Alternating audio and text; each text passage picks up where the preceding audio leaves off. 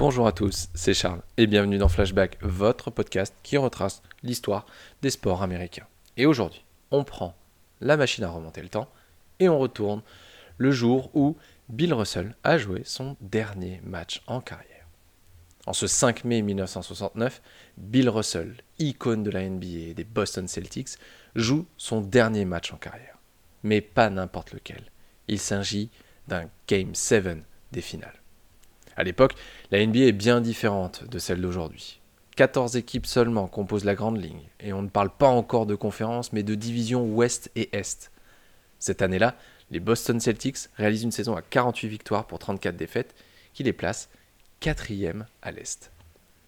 En demi-finale de conférence, les Celtics écartent les Sixers du duo Bill Cunningham-Al Greer 4 à 1.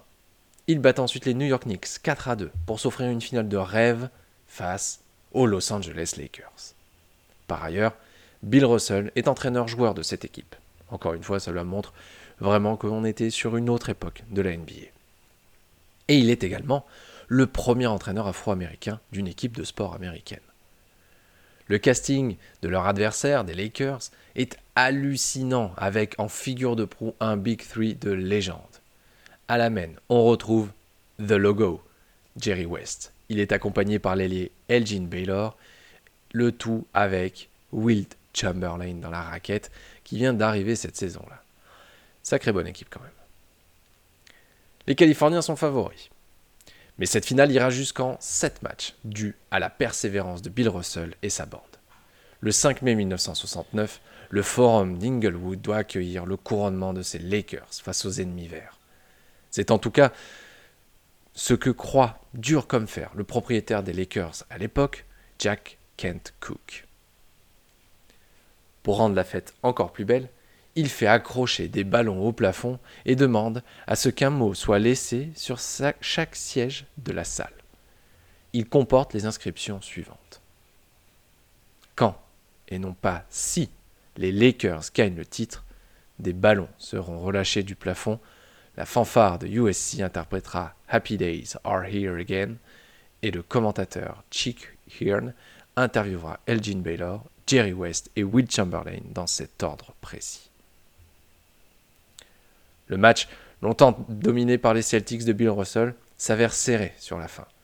Les Lakers font un comeback dans le quatrième quart-temps, mais tout ne se passe pas comme prévu. Will Chamberlain s'embrouille avec son coach, un certain Butch Van Breda Kolf, à quelques minutes de la fin. Vexé, le coach des Lakers a l'inspiration de mettre sur le banc le grand Wilt, alors qu'il réalisait un gros match à 18 points et 27 rebonds.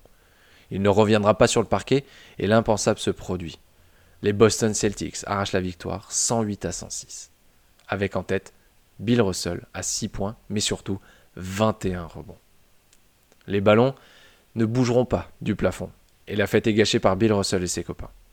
Avant le match, au courant de cette histoire, il avait lâché à ses coéquipiers.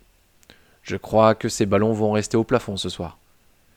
Jerry West finit un Game 7 de légende avec, mouillez-vous bien la nuque, 42 points, 13 rebonds et 12 passes. Il est bien épaulé par Elgin Baylor qui pose un joli 20-15-7. Le logo sera élu MVP des finales. Et il restera donc dans l'histoire comme étant le premier récipiendaire du trophée, mais le seul à avoir perdu les finales. Un traumatisme qui le marquera à tout jamais, car il dira plus tard. Pendant trois semaines, je n'ai plus parlé à qui que ce soit. Je n'en pouvais plus. C'était le pire moment de toute ma vie. Jusqu'à son dernier match, Bill Russell a montré la légende qu'il était. Il remporte sa onzième bague en 13 saisons, record qui restera sans doute intouchable. Il quitte la scène NBA sur une victoire, en Game 7 des finales, à l'extérieur, chez l'ennemi juré, et bat par la même occasion son plus grand rival. Il y a pire comme sortie, hein, vous trouvez pas? J'espère que cet épisode vous a plu, et on se retrouve dès demain pour un nouvel épisode de Flashback.